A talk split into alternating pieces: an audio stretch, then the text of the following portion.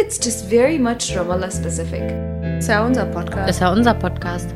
Es war an der Zeit, es ist jetzt Zeit für was Neues. Erstmal ankommen. Lass los. I lost my mother tongue, you know. Laura tackle um. Yalla Habibi. oh. oh. We will go to hell. Okay. Ja, gut. Ähm, somit steigen wir dann halt ein, wie immer. Mit einem Lacher.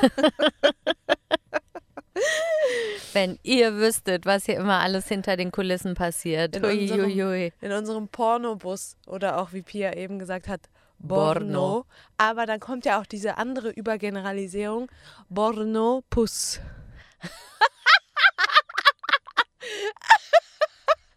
ah, super. Also Pornobus, weil wir sitzen mal wieder im Studiobus und hier ist irgendwie das äh, Licht in Orange gehalten. Und ich habe das Gefühl, meine Augen werden ganz schwer, weil es so dunkel ist. Ja, der so gute alte Borno-Puss. Borno-Puss. der wird mich auch hassen hier. Guck, ich habe, weil mein, mein Dings schlägt schon wieder aus. Hä, was meinst du? Na, also unser Audio-Ingenieur, der äh, kritisiert immer, dass ich entweder nicht immer konstant ins Mikro spreche, sondern dass mein Kopf sich die ganze Zeit bewegt oder dass ich zu laut rede oder zu laut lache. Naja, was bei dir oft passiert ist, ich mache das mal kurz vor, damit die Leute da draußen sich das vorstellen können. Dann passiert plötzlich das und dann mache ich gerade da eine kleine Bewegung mit dem Kopf, um ihr zu zeigen, gehe wieder zurück zum Mikro und dann passiert plötzlich das. Lorelei. Lorelei. I was married, Brory. Married. ah, naja, willkommen zurück, Leute. Willkommen zu einer lustigen Folge. Hm, Nicht. Nicht. Überhaupt gar nicht. Wir saßen gerade zusammen in meinem Büro und waren so, ja, komm, wir bereiten noch schnell was vor. Und war so, scheiße, so schnell geht das nicht. Scheiße. Scheiße. Es ist schon wieder, wir haben uns wieder ein, ein größeres Thema heute ähm, an die Fersen gebunden. Das sagt man nicht so. nee, an den Bauch gebunden. Äh, irgendwo hingebunden halt. Ja, was was aufgebunden. Wir haben uns ein Thema irgendwo hingebunden und zwar Gaza. Mhm. Wir hatten das ja schon mal erwähnt, dass wir gerne darüber sprechen wollen. Und es ist kein so einfaches Thema. Das ist ziemlich komplex. Und naja, ich würde mal sagen, wer mehr wissen will, Google hilft. Ja, Wir geben jetzt halt mal so, so eine kleine genau. Introduction into the topic. Weil, naja, also wahrscheinlich haben die meisten Leute den Begriff Gazastreifen schon mal gehört aus irgendwelchen schrecklichen Nachrichten, höchstwahrscheinlich. Ja, höchstwahrscheinlich schon, ne? Und für mich war das auch, als ich hierher gekommen bin, so dieses Gaza irgendwie so ein Begriff, den man öfter hört, aber irgendwie nicht so richtig weiß, was ist da los. So ein mystischer Ort. Mm, Ich habe als Kind immer gedacht, der Gazastreifen, das ist so, es gibt ja manchmal bei Grenzübergängen von Ländern so ein Niemandsland, ne? so ein Streifen, vor allen Dingen, wenn so, so harte militärische Geschütze aufgefahren sind. Und so habe ich mir das immer vorgestellt, dass der Gazastreifen, erstmal habe ich irgendwie mal mit, das mit viel Leid verbunden, Hm, mit viel Militär und halt so ein, so ein Niemandsland, hm, der das so, also wo halt viel Gewalt herrscht. Und für mich war auch ganz früher nicht ganz klar, wo der Unterschied liegt zwischen Gaza und Westjordanland. Also das war für mich auch eins. hm. Und das ähm, liegt aber auch, wie wir letzte Woche festgestellt haben, echt an der Berichterstattung einfach, ne? Ja, voll. Das haben wir nochmal festgestellt, dass irgendwie dann bei bestimmten äh, Vorfällen wird dann irgendwie die Hamas zitiert, die damit gar nichts zu tun hat. Also es wird halt alles so in einen Topf geworfen. Wir können ja das konkrete Beispiel vielleicht mal erzählen, was uns letzte Woche aufgefallen ist. Ja, können wir machen. Also nicht, um da jetzt super doll auszuschweifen, aber nur, um vielleicht auch so die Irritation, die Leute in Deutschland vielleicht haben, die einfach nur diese Nachrichten sehen. Genau. Also letzte Woche wurden in Nablus elf PalästinenserInnen, Palästinenser, ich glaube, es waren nur Männer, Ja. ähm, vom israelischen Militär umgebracht, die in die Stadt eingedrungen sind, in die Altstadt und ähm, auf der Suche nach irgendwelchen Menschen waren und da wurden dann elf Palästinenser äh, umgebracht. Und dann kam in der Tagesschau, wurde darüber berichtet. Mhm. Und wir saßen dann bei uns zu Hause noch mit ein paar Freunden und waren so, ah, da war was in der Tagesschau, lass uns mal angucken. Wie haben sie darüber berichtet? Und wir waren alle so ein bisschen aufgeregt, weil das dann immer Medien in Deutschland, Ja. da sind wir dann immer so, oh Gott, was sagen sie? Oh Gott, Ja, hoffentlich sagen sie es jetzt nicht blöd. wieder? Oh Ja. Mann. Und waren dann halt ein bisschen aufgeregt und saßen dann so und so, jetzt kommt's, jetzt kommt's. Ähm, und dann war halt die Berichterstattung. Ähm, Razzia in, im Westjordanland. mhm. Zu dem Zeitpunkt noch zehn Menschen äh, wurden getötet. Und dann äh, viel, viel aus militärischer Sicht gezeigt, Aufnahmen aus den Panzern heraus, also aus den gepanzerten Fahrzeugen. Wild aufgebrachte Menschen, vor allen Dingen Männermassen, die Verletzte bzw. Tote zur Beerdigung tragen. Also so Steine werfen, rumrennen, Panik, Mhm. Aggression. genau. Das waren die Bilder. Genau, also es wurde halt mal wieder viel mit Bildern gearbeitet, die in eine bestimmte Kerbe schlagen und ein Narrativ halt abbilden sollen. Und ähm, dann wurde halt quasi die Hamas zitiert, die damit tatsächlich nichts zu tun hatte. Es war ähm, das, Militär, das Militär von Israel, was in, in, ins Westjordanland in ein Camp eingedrungen ist, um da. Nicht in ein Camp, in, nach Nablus in die Altstadt. Stimmt, sorry, das war die Altstadt. Normalerweise sind es Camps, diesmal war es Genau, tatsächlich die war die Altstadt. Altstadt, weil sich da eine äh, mutmaßliche Terrororganisation irgendwie aufhält oder Anhänger de dieser Organisation da aufhalten und ähm, nach denen wurde halt gesucht. Und ähm, deswegen äh, hatte die Hamas damit halt erstmal nichts zu tun. Das wird halt alles immer in einen Topf geschmissen. Es gibt verschiedene Organisationen, auch verschiedene sogenannte Terrororganisationen, äh, aber die sind halt nicht alle eins. Die haben andere, das sind andere Anhänger, andere Ziele und so weiter. Mhm. Genau, und dann wurde halt die Hamas zitiert. So, und warum hat die Hamas damit eigentlich nichts zu tun? Und warum sprechen wir jetzt darüber, obwohl es eigentlich um Gaza geht? Weil die Hamas die, ähm, die Macht sozusagen in Gaza hat, die Regierung. Das ist die Regierung, also man sagt de facto Regierung. Mhm. Wenn man nicht Hamas sagen will, sagt man de facto Regierung. genau. Wenn man die halt, ne- also Wenn man das Kind nicht beim Namen nennen Dingen- will. genau, ja, genau. So, also jetzt sind wir wieder zurück beim Gazastreifen und vielleicht einfach mal, um da kurz einzusammeln, wo wir da überhaupt sind. Der Gazastreifen ist wirklich ein Streifenland am Mittelmeer, ganz, ganz im Süden. Und der ist quasi umschlossen von Israel und äh, ganz am südlichen Zipfel grenzt es an Ägypten. Genau. Es gibt insgesamt, ähm, habe ich nachgelesen, sechs äh, Grenzübergänge. Einen nach Ägypten, der heißt Rafah.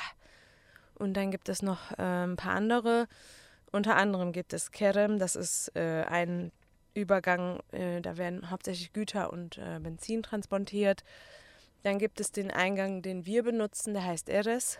Und der äh, dient der Ausreise und Einreise von Diplomaten und internationalen Organisationen, teilweise auch für Medizin oder medizinischem Equipment. Und ich habe dort auch schon Patienten. Und auch normale ähm, PalästinenserInnen. Ja, die genau. Da, genau. Äh, habe da teilweise auch schon Patienten gesehen, PatientInnen, die ähm, mit einem sogenannten Medical Permit dann quasi nach äh, Israel einreisen oder über Israel dann in die Westbank oder was, wohin auch immer reisen. Dann gibt es noch ähm, die drei geschlossenen, die sind seit 2010 und 11 geschlossen. Die waren vor allen Dingen für Baumaterial, Benzin, Gas und andere Güter. Ähm, die, sind, die heißen Karni, Nahal Oz und Sufa. Die gibt es aber anscheinend äh, nicht mehr. Genau. Und diese Übergänge muss es geben, weil der komplette Gazastreifen von einer Sperranlage umgeben ist. Die gibt es seit 1994. Die wurde von dem damaligen Premierminister Rabin äh, in Auftrag gegeben, der, kleiner Fun Fact, einen Friedensnobelpreis bekommen hat. Naja. so. Naja, Frieden für die Sperranlage. Naja, Naja. ähm, der aber auch dann von radikalen Israelis äh, umgebracht wurde. Mhm. Möge er in Frieden ruhen. Und äh, genau, also das ganze Land, das ganze Stückchen Land ist von einer Sperranlage umgeben, die wirklich keinen Durchlass ermöglicht, außer halt über diese drei Übergänge. Und äh, auch im Meer, also die eine Grenze ist ja quasi im Meer, da gibt es nur eine bestimmte ähm, äh, Zone, wo die Leute mit Booten auch hinfahren dürfen. Äh, wenn sie diese Zone überqueren, dann ähm, kann auch geschossen werden. ja. Genau. Ähm, also der äh, Luftraum wird kontrolliert, der Seeraum wird kontrolliert und das Ganze äh, ist noch von einer Mauer umgeben. Äh, die Mauer, habe ich mal gehört, irgendwie, man darf sich der Mauer aus, äh, wenn man in Gaza ist, darf man sich der Mauer nur so und so viele hundert Meter nähern, ne? sonst Mhm. äh, wird man auch abgeschossen. Ja. Und ähm, ich habe auch mal von einem Fall gehört, das ist total absurd.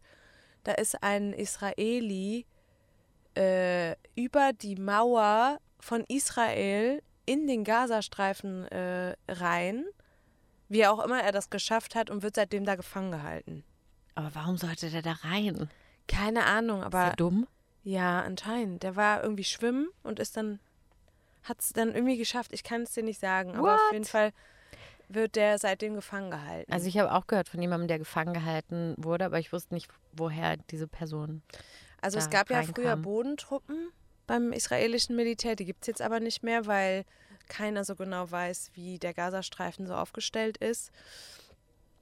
Man muss dazu sagen, dass halt ähm, aufgrund dieser Kontrollen von See- und Luftraum findet das ähm, meiste, was die de facto Regierung halt macht, unter Tage statt. Man hat das bestimmt schon mal in den Medien gehört, dass da halt so Tunnel gibt, die entweder regelmäßig bombardiert werden oder auch mal einstürzen oder was auch immer. Man sagt, dass äh, quasi nochmal eine, eine zweit, ein zweites Gaza unter Gaza sich Mhm. befindet. Und diese Tunnel dienen teilweise auch dem Schmuggel von verschiedenen Gütern, Waffen und so weiter. Ähm, von wahrscheinlich ägyptischer Seite. Mhm. Und ähm, genau, darum ist auch, wenn man hört von Angriffen von Gaza auf Gaza, äh, ist das immer über die Luft. Weil israelische Truppen sich nicht trauen würden, da reinzugehen, weil sie einfach nicht wissen, was da on the ground wartet. alles ist. Ja, ja, das ist irgendwie total. Damit kennen wir uns auch nicht wirklich aus. Das ist halt nur das, was wir irgendwann mal gehört haben. Ne? Genau. Das ist halt wahrscheinlich unter strenger Geheimhaltung. Ja. Kann man. Wobei, ich habe da auch mal eine Story gehört äh, von einem äh, Menschen, der in Gaza lebt. Und da sollte es einen Luftangriff geben und dann werden die Menschen ein paar Minuten vorher gewarnt. Mhm. Die kriegen dann einen Anruf und dann heißt es so, dein Haus wird in zehn Minuten bombardiert, also geh raus. Ja. Und da gab es scheinbar jemanden, das war nachts, da gab es jemanden, der hat dieses Telefon irgendwie nicht gehört oder ist nicht rangegangen oder was auch immer. Und dann wurden Nachbarn angerufen, um in dieses Haus zu gehen, um die Person äh, und die Person rauszuholen. Und da ist aber auch schon, also diese Perversion, was die tatsächlich dann doch alles wissen. Ne? Ja. Also die wissen, welche Person ist in welchem Haus Ja. und hält sich wann wo auf. Das heißt, da wird eigentlich nichts dem Zufall überlassen. Nee, alles wird da überwacht. Das ist auch äh, zum Teil hier in der Westbank auch so. Da weiß auch jeder. Es gibt ja auch Spione. Es gibt ja auch PalästinenserInnen, die äh, arbeiten für das israelische Militär und äh, geben halt Informationen raus. Ne? Mhm. Deswegen ist auch das Grundvertrauen hier in Menschen immer so ein bisschen schwierig. Und ähm, es gibt auch von den Camps gibt es auch so Karten und so, die angefertigt werden von irgendwelchen Officern und so. Also es ist alles sehr streng kontrolliert und deswegen ähm, ist auch die Aus- und Einreise für internationale Organisationen und deren MitarbeiterInnen nicht so leicht. Also darauf kommen wir gleich auch nochmal zu sprechen. Äh, ich hatte im Januar das Vergnügen zum ersten Mal nach tausenden Versuchen äh, da mal nach Gaza einzureisen und unsere Partnerorganisationen zu besuchen. Und das war echt eine äh, interessante Erfahrung.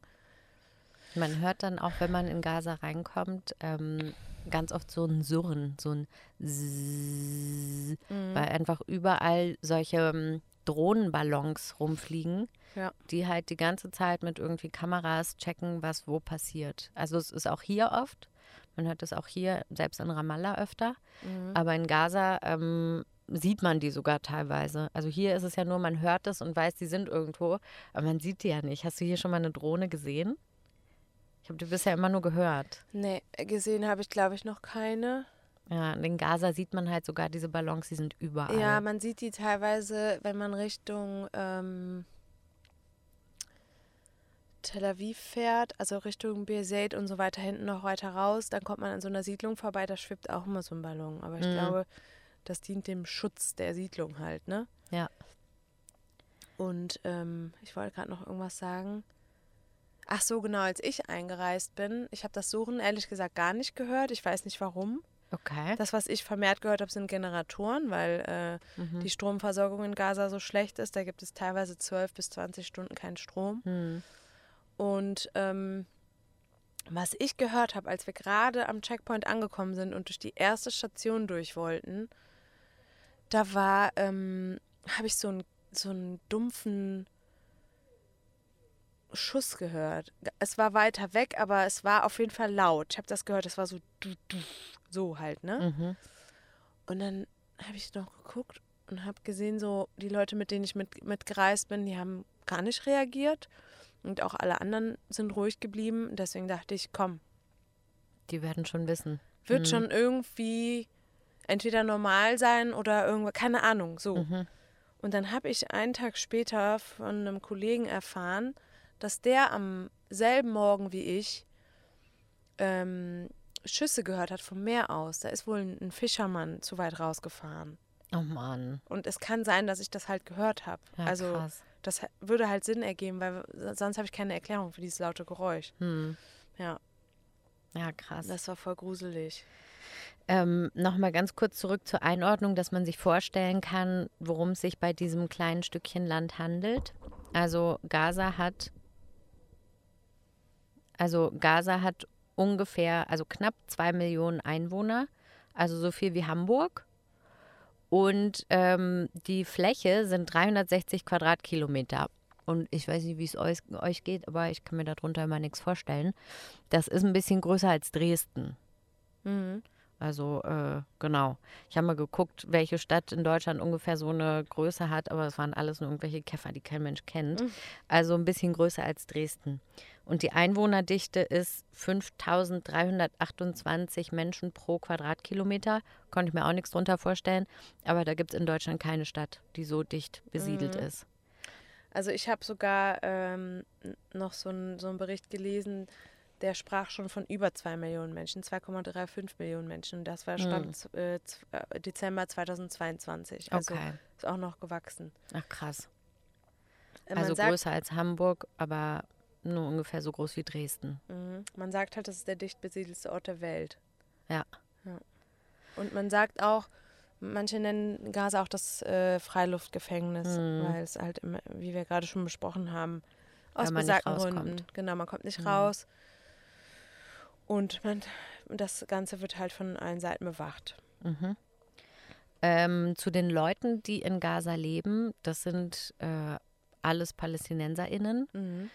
zum aller, aller, allergrößten Teil Muslime. Und ich habe mal gehört, es gibt wohl ein paar Christen, aber die kann man wahrscheinlich an zwei Händen abzählen. Das ist wirklich Mhm. eine ganz, ganz, ganz kleine Minderheit. Schon mal von gehört. Mhm. Und ähm, es gab bis 2005 auch israelische Siedlungen auf diesem Gebiet. Die wurden dann aber ähm, 2005 alle geräumt von Ariel Sharon, der einen Plan gemacht hat zur Vorbereitung einer endgültigen Trennung, Trennung von Israelis und PalästinenserInnen. Ähm, also das war die Idee, okay, ähm, hier dieser Teil wird jetzt rein palästinensisch und aber haben sie auch sich überlegt, dass im Westjordanland ähm, die Siedlungen teilweise ausgebaut werden sollen. Also habe ich nicht so ganz verstanden, was das mit dem Plan sollte, aber seit 2005 gibt es also in Gaza de facto keine Israelis mehr. Ich habe immer gedacht, Außer halt dem einen, der gefangen gehalten wird. naja, das sind schon mehr als Mann. einer. Ich habe mal gehört, das hat auch natürlich was mit der aktuellen Regierung zu tun, ne?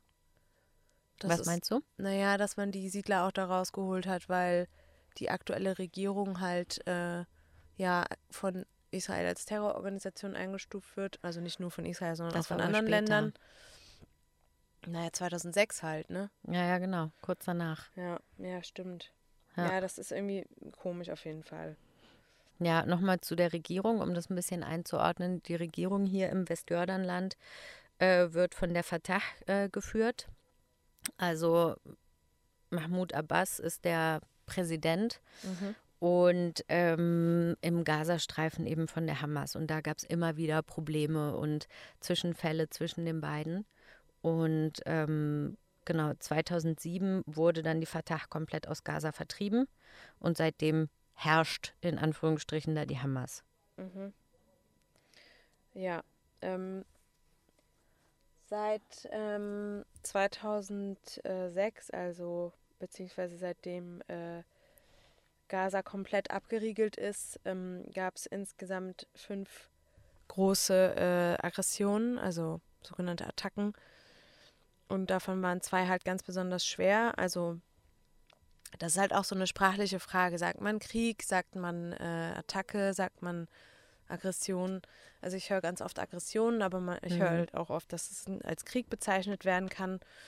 Und ähm, dann drei davon, wie gesagt, waren besonders schwer. 2008, 2012, 2014 mit insgesamt knapp 4000 Toten, 17.700 Verletzten und 16.000 zerstörten Häusern. Insgesamt jetzt über, also wenn man nur diese drei Attacken zusammen zielt, zählt. Hm. Also wenn man googelt Gaza-Kriege, dann werden bei Wikipedia einem vier vorgeschlagen. Mhm. Die drei, die du genannt hast, plus 2021, ja. wo wir auch schon mal eine Folge drüber gemacht haben. Ja. Ähm, also genau im Mai 2021, das haben wir halt mehr oder weniger miterlebt. Also wir waren zumindest hier. Ja. Genau. Ähm, hast du mal gesehen, was die für Namen haben, diese Kriege? Das ist total, also nee. bah. Zum Beispiel ähm, 2008, 2009 hieß Operation gegossenes Blei. Ach doch, Und das ist-. Ähm, das ist wohl ein Kinder-Chanukka-Lied. Widerlich, oder? Ja. Bah, so Kinderlieder für sowas. Mann, und dann gibt es irgendwelche Kinder, Ja. die das singen und dann sind aber im Namen von diesem Lied Menschen umgebracht worden. Ja, Ekelhaft. so, fäng- so fängt für mich halt ein Horrorfilm an, ehrlich gesagt. Ja, ne? voll. Ja. Ähm, ja, das ist alles ähm, irgendwie nicht so erfreulich. Hm. Nee. Was Gaza angeht, vielleicht auch noch nicht so erfreulich ist, dass nur 10 Prozent der Bevölkerung Zugang zu sauberem Trinkwasser haben. Ja, und talking about this, ähm, hab, ich habe noch herausgefunden, dass ähm, 90 Prozent des Gr- Grundwassers nicht genießbar sind Hm. und nur 30 Prozent des Abwassers werden auch wieder gereinigt, äh, weil halt entweder irgendwie so ein Mangel an Equipment vorliegt, weil das halt nicht eintransportiert werden kann, weil dann die Gefahr besteht, dass das halt für andere Zwecke missbraucht wird. Mhm. Also gewisses Baumaterial wird nicht nach Gaza äh, importiert. Aus Angst, dass daraus Waffen hergestellt werden, zum Beispiel. Genau. Hm. Deswegen ähm, gibt es halt keine Rohre und, und auch sonstiges Equipment, was man halt bräuchte, um Abwasser zu reinigen. Und ähm, ja. Und den Strom gibt es übrigens nur so um die vier bis acht Stunden pro Tag, weil es halt ähm, nicht genug Treibstoff gibt und ähm, diese elektronische Infrastruktur halt durch die ganzen Kriege sehr gelitten hat. Das Genau. heißt, die meisten Häuser haben entweder Solarzellen oder ähm, äh, einen Generator, der halt dann mit äh, Benzin betrieben wird. Aber das da, sind halt aber auch nur die, die sich leisten können. genau, ne? das können sich nicht alle leisten. Und diese, Hm. wenn man sich Solaranlagen kauft, dann ist das halt auch mal die Frage, überlebt das die nächsten, den nächsten Angriff so. Ne? Das ist halt Mhm. eine Investition, die muss man sich wirklich gut überlegen. Ja. Ähm, wir können ja mal unsere HörerInnen mitnehmen auf die Reise nach Gaza. Was Mhm. hältst du denn davon? Das können wir machen. Also wir würden hier losfahren in Ramallah und dann, wie lang fährt man? Zwei, Anderthalb, zwei Stunden? zweieinhalb. Es kommt Zweieinhalb auf den. Verkehr an. Aber ich habe auf jeden Fall mit dem Auto von mir zu Hause bis zum äh, Checkpoint. Das ist, der Checkpoint ist im Norden von Gaza, über den wir rein können. Das ist der einzige, über den wir reinkommen, habe ich zwei, zweieinhalb Stunden gebraucht. Mit dem Auto. Hm. Dann parkt man das Auto davor und dann geht's auch schon los. Genau, dann wird als erstes der Pass gecheckt. Dann muss man in so eine große Halle, die ein bisschen aussieht wie so ein kleiner Flughafen. Mhm. Da werden dann schon die ersten Gepäckstücke kontrolliert, also durch Mhm. so einen Scanner. Und dann ähm, muss man einem israelischen Grenzbeamten seinen Pass zeigen. Und die gucken dann ins System, ob du auch eine Koordinierung hast. Und die musste man vorher beantragen. Genau, und das dauert immer ziemlich lange und kommt auch erst immer gefühlt fünf Minuten, bevor man fährt. Mm, Das ist wirklich so. Genau, also man, äh, ich weiß nicht genau, wie der Prozess abläuft, aber auf jeden Fall braucht man eine Koordinierung mit der, mit Israel, mit der de facto Regierung und mit, äh, mit der Fatah. Also man muss quasi wirklich drei Grenzen, wie ähnlich wie äh, in Jordanien, drei Grenzen sozusagen überschreiten. Genau. Die erste haben wir jetzt genommen, das war also bei den Israelis. Und dann kommt man durch so einen komischen Gang und denkt sich hoch, warum, sind hier keine Leute? Das sind immer irgendwie keine Leute. Mhm. Das ist alles leer, es sind groß, ganz große Räume und alles ist leer. Mhm. Und dann kommt man durch so ein Drehkreuz und da warten dann kleine Busse. Ja, genau. Und dann steigt man den kleinen Bus ein, zahlt drei Schekel, um anderthalb Minuten mit dem zu fahren äh, und kommt dann zu so einem ja, kleinen Gebäude, wo so Stuhlreihen drin sind. Und ein Kiosk. ja, wie so ein Wartezimmer hat es irgendwie was. Ein riesiges Badezimmer. Ein riesiges Wartezimmer und dann kommt man an einen Schalter und dann, dann gucken die so ein bisschen ernst und dann fragen sie, was machst du? Was machst du in Gaza? Dann sag ich mal, ja, ich bin hier, um Prüfungen abzunehmen. Und dann so, ah, Germany. und dann geht das wieder los und du bist, oh Mann, ich bin jetzt nicht hier, um mit dir zu flirten. Und dann wird der Pass noch an jemand anderen gereicht und dann heißt es ja, okay, geht weiter. Das war dann also die Fatah. Mhm. Und dann geht's weiter. Ähm, Wieder mit demselben Bus. Wieder mit demselben Bus. Früher war das da, wurde man dann schon von einem gepanzerten EU, äh, nicht EU, UN-Auto abgeholt, aber jetzt mittlerweile ist, glaube ich, mit dem Bus. Manchmal wird man auch da Ist- Ist abgeholt. derselbe Bus. Also bei mir war es der immer noch Ja, derselbe bei mir war Bus. es mal so, mal so. Ähm, und dann kommt man zu dem dritten Checkpoint, das ist äh, die Hamas. Mhm. Und da war das bei mir bisher immer so, dass wir da gar nicht rein durften. Mhm. Da hat dann dieser UN-Fahrer uns in sein gepan- gepanzertes äh, Auto gesetzt und ist dann mit unseren Pässen da reingegangen und man weiß nicht, was passiert ist. Und dann kam der irgendwann wieder. Mhm. Dann bei einer anderen Fahrt kam dann jemand raus, der mit einer grimmigen Miene und die Pässe in der Hand hatte und einmal die Türen aufgemacht hat, auf den Pass geschaut hat, dann uns angeschaut hat und dann so, mhm, tamam. Und dann durften wir weiter. Mhm. Einmal war es dann aber irgendwie ein neuer UN-Fahrer, der sich nicht auskannte, der dann war, ja, ähm, Entschuldigung, könnt ihr vielleicht kurz mit reinkommen? Und wir waren so, okay. Und dann war halt wieder eine ähnliche Halle wie bei der Fatah, ein bisschen schicker allerdings. Und da saß dann so ein Pascha, so ein, so ein fetter, unangenehmer Typ war das, mit seinem Entourage. Und der hat sich dann nur unsere Pässe angeguckt, uns hat er nicht angeschaut. Mhm. Der hat die ganze Zeit nur so irgendwie woanders hingeguckt, eine Fluppe nach der anderen geraucht natürlich. Und dann so, Maschi. Und dann konnten wir weiter. Bei uns war es nochmal anders. Die Autos dürfen da jetzt nicht mehr vorfahren, weil ähm, ganz viele Leute das so benutzen, um zu schmuggeln. Deswegen müssen die jetzt ein bisschen weiter außerhalb auf so einen kleinen Parkplatz parken. Und dann, ähm, Die UN-Autos meinst du? mhm, Mhm. wir haben da halt gestanden und dann hat unser Fahrer das halt mit den Leuten da geklärt und dann kamen die dann irgendwann auch raus und haben uns auch angeguckt und den Pass angeguckt und dann die Pässe wiedergegeben. Und dann sind wir zum Auto gegangen und dann losgefahren. Wurdet ihr fotografiert? Nee. Bei uns ist das, das auch einmal, glaube ich, passiert.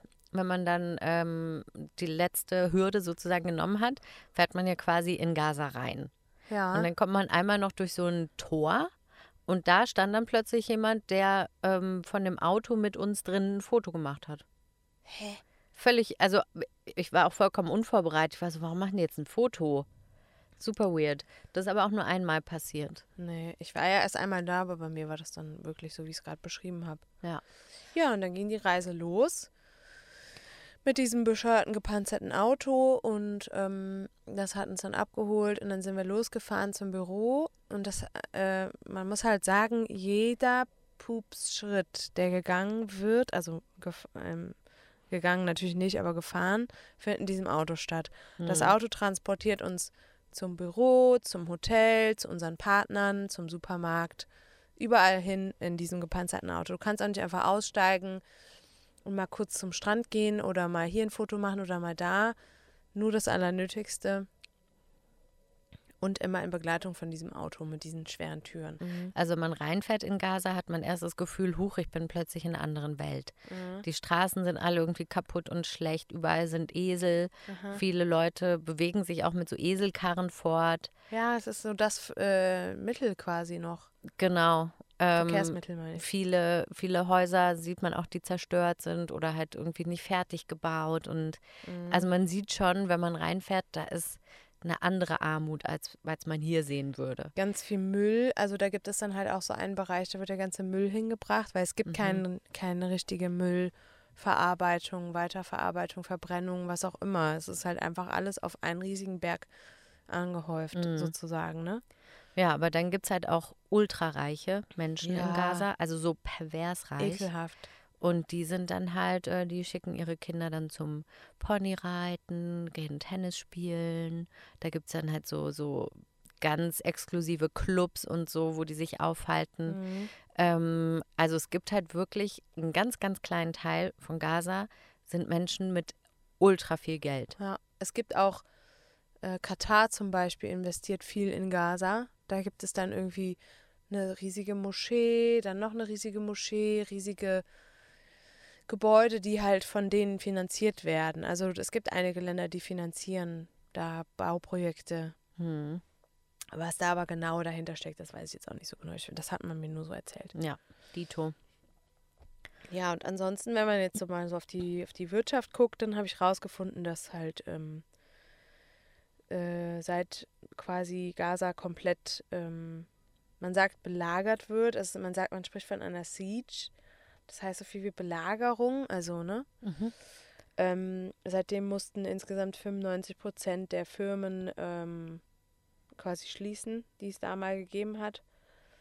Ähm, und was ich auch traurig finde, ist, seit, seit dem Jahr 2000 ähm, sind 64 Prozent der Fischer ähm, haben halt ihren, ihren Job an Nagel gehangen.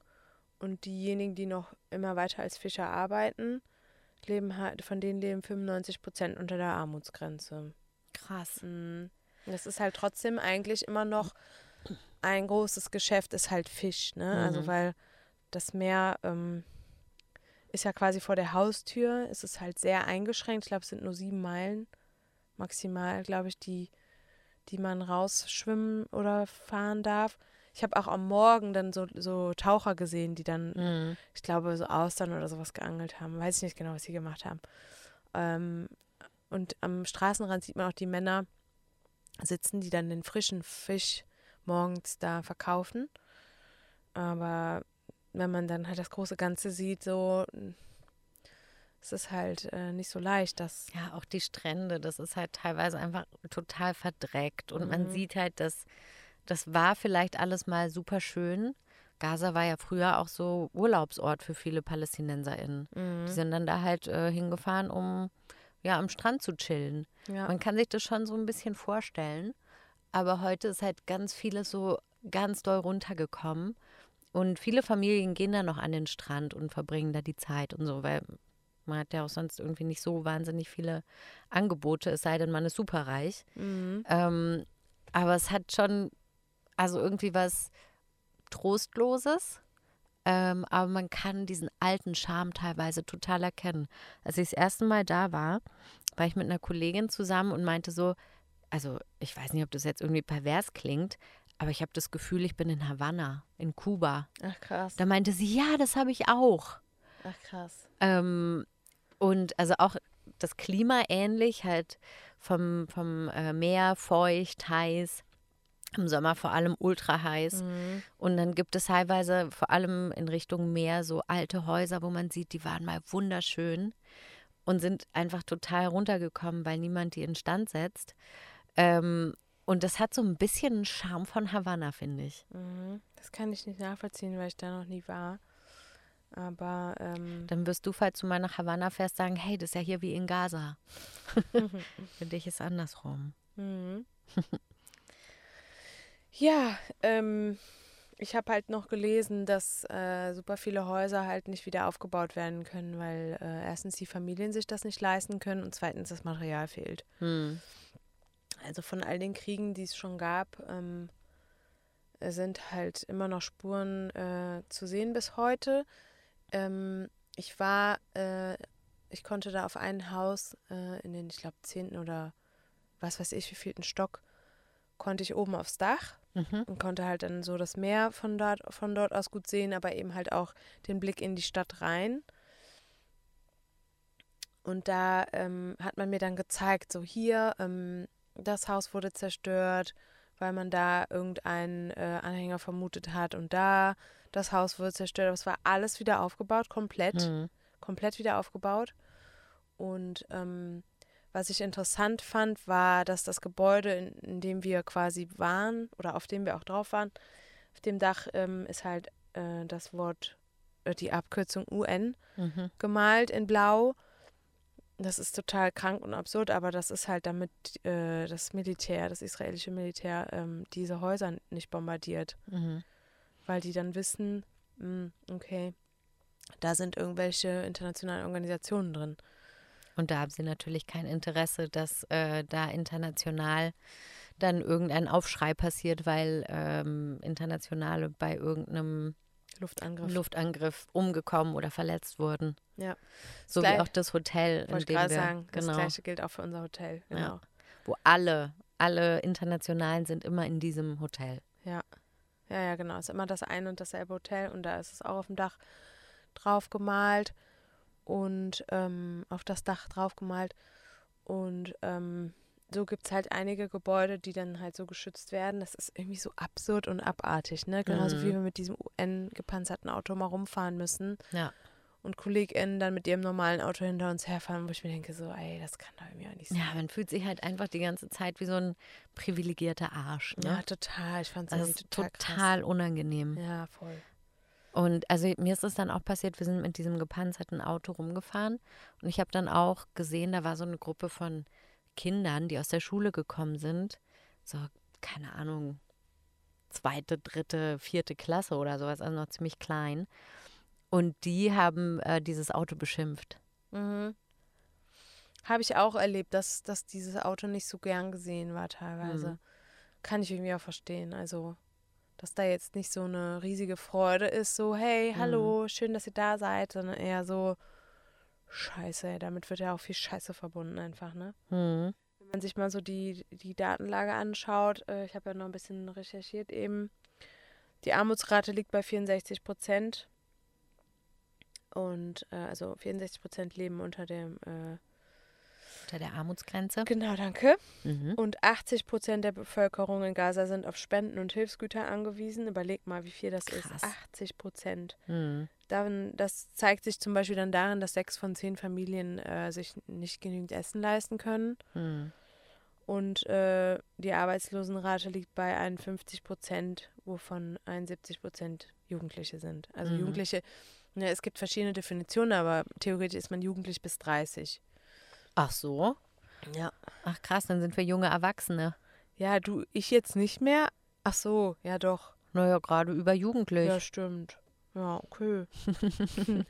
Und was ich noch ähm, irgendwie interessant fand, was ich gerne noch teilen wollte, ist, dass aufgrund dieser Belagerung und den ganzen Kriegen, die es schon gab und auch immer wieder ähm, leidet Gaza unter Raketenbeschuss, trifft halt meistens immer die Zivilgesellschaft. Also so ein also selbst wenn jetzt irgendwie eine Person gesucht wird, wird ja trotzdem, du kannst ja mit Bomben trotzdem zwar gezielt Schaden anrichten, aber es gibt immer auch so einen Schaden, der dabei entsteht, der vielleicht nicht eingeplant ist, aber der halt irgendwie so, ja genau, der halt Mhm. mitgeht so.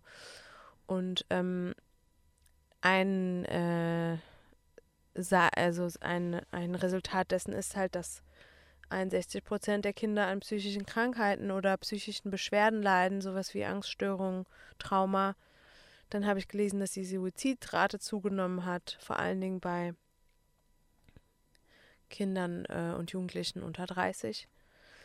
Ähm, dann habe ich noch äh, festgestellt, dass es pro 1000 Personen im Krankenhaus 1,4 Betten gibt. Wow. Dass 47 Prozent der Medikamente nicht existieren, die gebraucht werden. Mhm.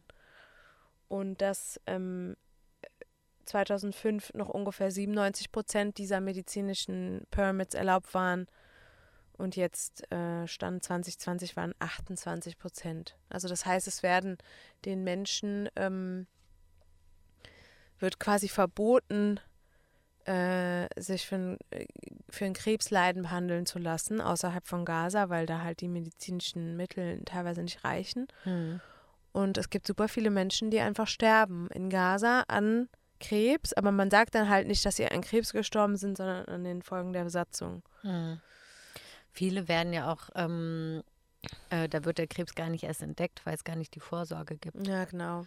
Ja.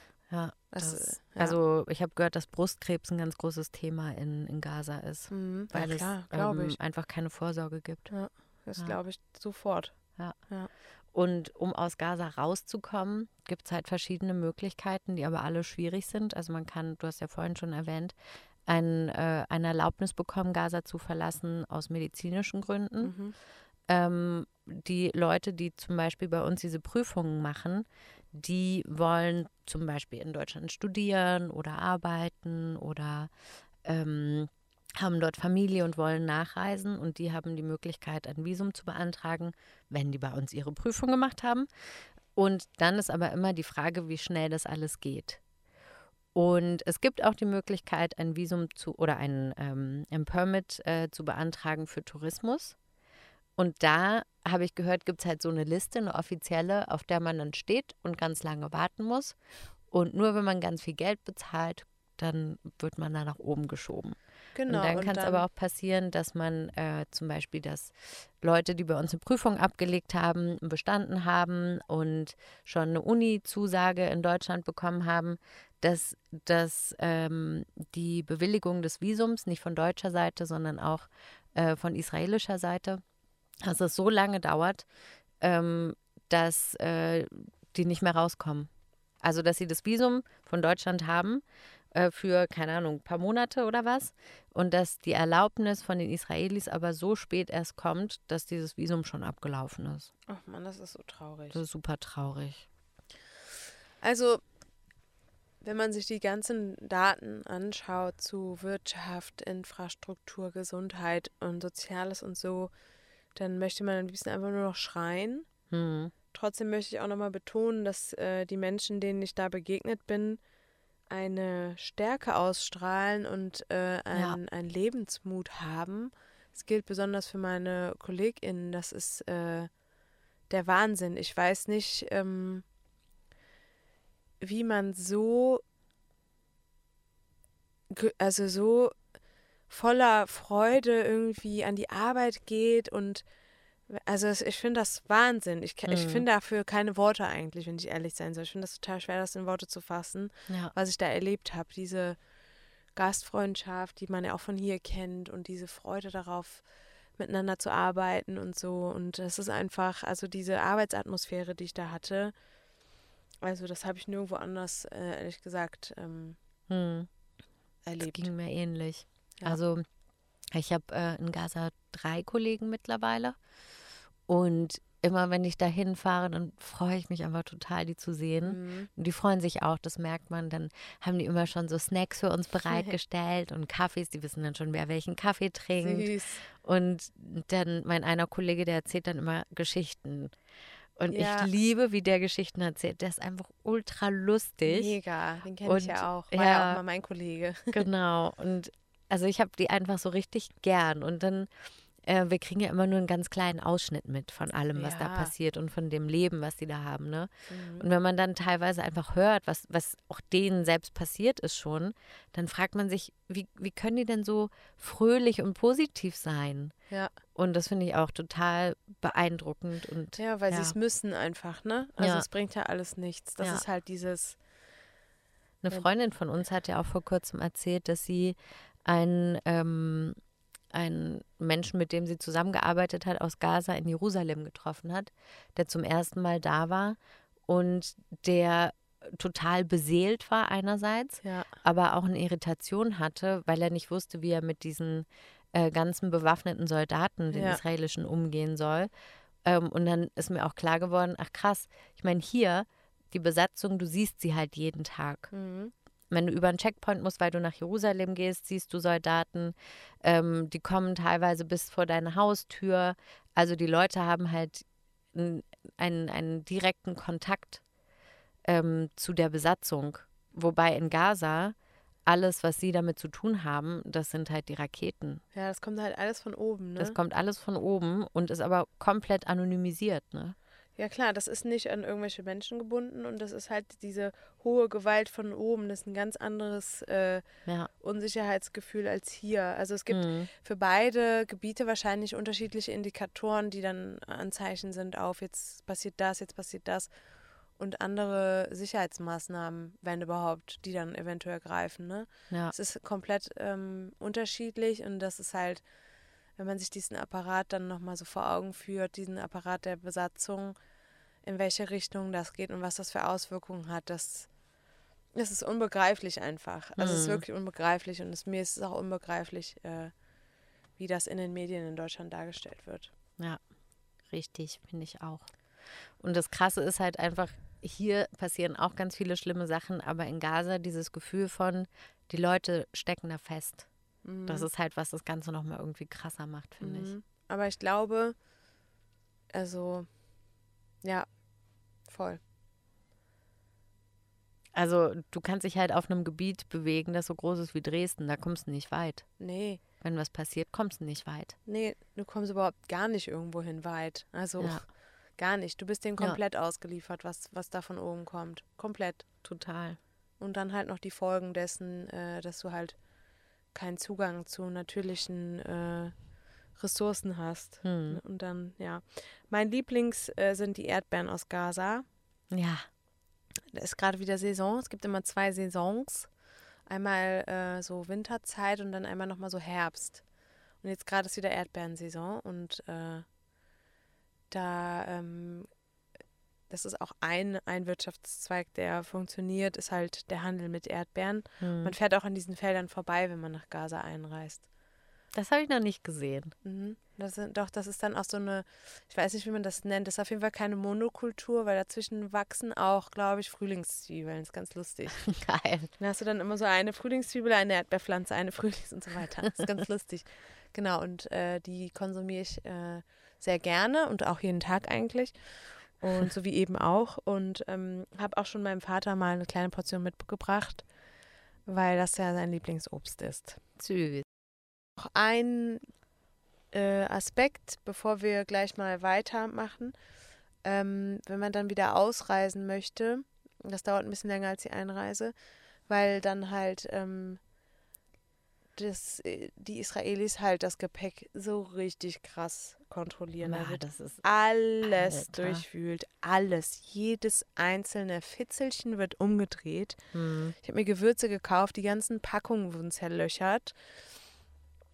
Da, du weißt halt nicht, was passiert. Du musst alles abgeben. Auch dein Handy, ist halt- alles. das Gefühl ist super merkwürdig. Deine Also man Schuhe. ist halt wieder durch den, ähm, durch sämtliche Checkpoints und beim letzten ähm, kommt man dann halt durch die super Security-Kontrolle, muss auch die Schuhe ausziehen Mhm. und legt es dann halt wie am Flughafen in so eine Wanne. ja, Und die Wanne fährt aber nach oben. mhm, genau. Weil die, Die sitzen alle oben. dann auf einer Brücke. die sitzen dann, die sitzen alle oben und gucken auf dich runter und du stehst da wie so ein Idiot mit so, äh, mit so Plastikdingern um deine Füße, damit du deine Socken nicht So dreckig machst. Duschhäubchen Ja, genau. das. Hm. Und dann wartet man da Stunden auf das Gepäck und dann man merkt dann auch erstmal gar nicht, ob noch was fehlt. Dann merkt man, oh, es fehlt was und dann wird einem erst bewusst, was alles gefehlt hat, wenn es kommt. Mhm. Aber es kann auch sein, dass manche Sachen vielleicht gar nicht mehr kommen. Also Mhm. ich bin froh, dass die Gewürze dann alle kamen. Ja. Man muss ja auch vorher auf den Zettel mal aufschreiben, was man dabei hat. Für sich Also- selber, meinst du? Nee, denn, also ob man zum Beispiel elektronische Geräte dabei hat Ach und so, das so. muss man auf ah, den Zettel eintragen. ach so, das meinst du, ja. Hm. Das haben wir nicht gemacht. Ich hatte nur mein Handy dabei. Ich Ah, habe sonst okay. alles, äh, weil das dann noch länger dauert. Ja, man muss auch eintragen, wie viel Geld man dabei hat und so. Ja, das habe ich Ja. zum Beispiel nicht gemacht, weil ich hatte jetzt auch nicht so viel dabei und ich dachte mir so, hey, wisst ihr was? Wenn ihr unbedingt Geld braucht, dann nehmt es euch halt. Ja, und das, das äh, Interessante ist auch die ganzen ähm, Security-Leute, die dir also die Schuhe abnehmen und so weiter, sind alles Palästinenser. Und ähm, die Israelis sitzen halt wirklich oben Ja. über dir auf so einer, ja, in so einen Büros, die halt äh, von oben auf dich runterschauen durch eine Scheibe und kommunizieren dann halt nur mit diesen palästinensischen Sicherheitsleuten. Du bist dann auch in so einem, wie man die am Flughafen auch kennt, diese Nacktscanner. Jo. Also man ist nicht nackt, aber es ist halt so ein Ding, wo man dann Arme nach oben wie Jo. so ein Hampelmann da steht. Und dann sieht man, wie oben auf dieser Brücke einer von den Israelis äh, nickt und dann sagt der Palästinenser, okay, kann es weitergehen. Es gibt aber auch israelisches Bodenpersonal, die laufen da mit ihrer dicken Knarre da rum und fühlen sich ganz toll. Ja. Naja, und wenn man das dann alles geschafft hat, dann kann man dann endlich wieder die zweieinhalbstündige Rückfahrt im Auto antreten. Das ist ja wirklich also ganz unkompliziert, da außen einzureisen. Und das sage ich als weiße privilegierte Person mit einem Dienstpass, der es möglich ist, da außen einzureisen. Ne? Mhm. Also wir müssen uns hier gar nicht mit irgendjemandem vergleichen. Das ist jetzt nur das Beispiel, wie das für uns läuft. Für PalästinenserInnen sieht das Ganze halt nochmal anders aus. Du brauchst ein entsprechendes Permit. Ähm, es sind auch viele kranke Leute äh, an uns vorbei transportiert worden, die dann richtig krank dann auf einer Liege lagen. Also und, von äh, Gaza raus. Genau, Ne? aus Gaza raus und so und aber auch umgekehrt wieder zurück. Und ähm, Und natürlich auch für die PalästinenserInnen hier in der Westbank ist es zum aller, aller, allergrößten Teil unmöglich, da überhaupt hinzukommen. Ne? Sei denn, du arbeitest für eine internationale Genau. Organisation, dann geht's schon. Also ich bin auch schon mit, also einige meiner KollegInnen können auch reisen, Mhm. Ähm, aber du bist halt einfach für die komplett durchsichtig. Du weißt halt, die wissen halt alles über dich.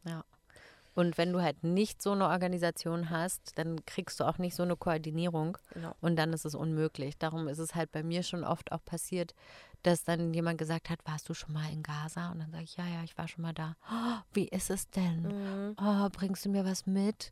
Also es ist halt für viele Leute hier auch so ein Sehnsuchtsort Mhm. irgendwie. So ein Ort, wo sie wissen, der ist da und der gehört irgendwie zu ihnen, aber sie können nicht hin. Und äh, ja, das ist, es klingt vielleicht komisch für Leute in Deutschland, die Gaza halt nur aus den Me Medien kennen und ähm, Bombardierungen und Leid und Elend. Aber für mich, ich weiß auch, dass es ein großes Privileg ist, dahin zu können. Jo. Und ähm, war auch das erste Mal, als ich dahin bin, war ich total aufgeregt. Ich war so, oh, ich war nach Gaza, oh mein Gott, ich darf endlich. Ja, für mich war das auch so. Ich war auch, ich habe nur geguckt und zugehört, ehrlich Ja. gesagt. Also meine Aufgabe war es nur, habe ich mir selber zur Aufgabe gemacht, zuzuhören und zu gucken halt, ne? Hm. Das war so, ja, es war schon was Besonderes irgendwie. Und wir hätten dann jetzt noch schnell das Wort der Woche, das wäre halt dann, Rasse? genau, das bedeutet Gaza. Und dann hätten wir noch ein palästinensisches Essen. Genau, Wenn du- Katha, wenn du ein palästinensisches Essen wärst. Ja, okay, also Pia, du wärst äh, Dawali, Okay. denn die Weinpflanze, deren Blätter, also Dawali muss man sagen, das sind äh, mit Reis gefüllte Weinblätter. Mhm. Jalanji, die vegetarische Version. Wird ja auch genannt Wara'a Dawali, also Dawali Blatt oder Wara'a Einab. Genau, also Weinblatt. Weinblatt. Genau, und ich habe das gewählt, denn die Weinpflanze ist ja besonders resistent. Aha. Mhm. Ähm, ich finde, das passt gut zu dir, denn du kannst auch unter schweren Bedingungen besonders gut leben. Mhm.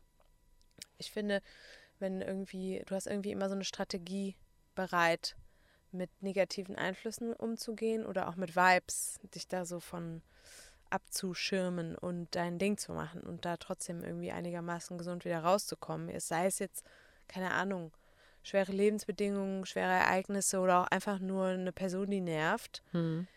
So ähm, finde ich, ähm, du bist so resistent wie eine Weinpflanze. Du bist mein Weinblatt. Äh, die, für die Zubereitung dieses Gerichts, dafür braucht man viel Zeit und Geduld. Zeit und Geduld sind zwei Dinge, die du auch hast und auch besonders im Umgang mit mir. und äh, mir schmeckt es besonders gut. Und äh, schmeckt mir vegetarisch am besten. Und du warst ja schließlich auch mal Vegetarierin als Kind. Das passt ja wie Arsch auf Eimer. Oder nicht? ja, Findest du irgendwie super. Ist mir so eingefallen. finde ich auch super. Ja. Da, da sehe ich mich. cool. Da fühle ich mich gesehen. Ja. Ähm, du fühlst dich wahrscheinlich jetzt erstmal nicht gesehen. Also, wenn du ein palästinensisches Gericht wärst, dann wärst du Maklube. Okay. Also erstmal fett und geil. nicht, weil du fett und geil bist, aber das war ja früher unser Lebensmotto. Auf jeden Fall. Und Maklube ist auch fett und geil. Ja, das stimmt. Und wenn man Maklube isst, da haben wir auch schon mal drüber gesprochen, was es ist, halt Reis mit frittiertem Gemüse und wenn man möchte, Hähnchen oder Fleisch dazu. Und das wird in einem Topf alles zusammen gekocht und dann immer am Freitag wird das auf ein Tablett gestellt. Das Tablett wird oben auf den Topf gemacht und dann der Topf mit dem Tablett einmal ganz schnell umgedreht, dann einmal tok, tok, tok, tok. auf den Topf rauf und dann den Topf so ein bisschen mit Schütteln hochheben und dann hat man da diesen umgedrehten Maklubeberg. Idealerweise ist das dann alles so wie ein Topf, aber meistens fällt es zusammen, wenn wir mal ehrlich sind. Ja, wenn wir mal ganz ehrlich sind schon. So, und das ist halt ähm, Fett mit Salz, hat zur Folge, dass man nicht aufhören kann, Mhm. so wie bei dir. Man kann nie genug kriegen. Und ähm, Maklube ist halt so ein bisschen das Nationalgericht hier, kann man sagen. Und die Leute sind extrem stolz darauf. Voll. Total. Und ich finde, du bist auch eine sehr stolze Person. Also manche Sachen, da würde ich sagen, hä, ist doch egal, mach das doch einfach. Dann würdest du sagen, nee, das mache ich nicht. Da bin ich zu stolz zu. ähm, dann Maklube ähm, isst man in Schichten. Also man hat ja unten Gemüse, dann hat man Fleisch, dann kommt der Reis und so weiter. Also es ist in Schichten und du bist auch sehr vielschichtig. Oh, Mensch. Und jeder hat sein eigenes Rezept. Es gibt Leute, die sagen, nein, man darf Aubergine nur machen, wenn man keinen Blumenkohl hat. Andere sagen, nee, es geht. Dann gibt es Leute, die machen Tomate. Dann sagen andere, Tomate ist total tabu. Und jeder ist Okay. immer ganz sicher, dass das eigene Rezept das Beste ist. Und das ist genauso, naja, ist jetzt ein bisschen weit hergeholt, wie bei dir, weil du auch unterschiedliche Rezepte für unterschiedliche Menschen hast. Das stimmt. Also du gehst mit unterschiedlichen Menschen unterschiedlich um. Also du weißt, wie du dich auf Menschen einstellen kannst. Zum Beispiel sieht man das, wenn man, wenn du mit Kindern zusammen bist. Hm. Du weißt halt, wie man mit Kindern umgeht. Ja. Also du hast ein Rezept. Okay. Und manchmal gibt es Frust. Wenn man das mal Klube umdreht und dann bleibt die Hälfte im Topf hängen. Ja. Ist schon festgebappt. Dann ist Ja. halt ein Frust. Und Ja. du bist auch eine Person, die manchmal einen Frust hat. Das stimmt. Dann werde ich dann, sauer. dann wirst- du zum Zornknittel. Ein Knittel. Zornknittel heißt es, ja. Dann wirst du zum Zornknittel. Und wenn dieser Frust da ist, dann ist es ein bisschen schwierig, weil das Angepappte aus dem Maklube kriegt man ja auch nicht mehr raus. Nee. Ja, Da ist dann der Wurm drin. Ja. Genau. Nee, das finde ich irgendwie cool. Das hast du schön vorgetragen. Siehst du dich? Ja, sehe ich mich. Auf jeden Fall. Cool. Ja, fett und geil halt. Fett und geil. Ja, gut. Dann äh, würde ich mal sagen. ah, übrigens, Hm, nächste Woche hm. haben wir die hundertste Folge.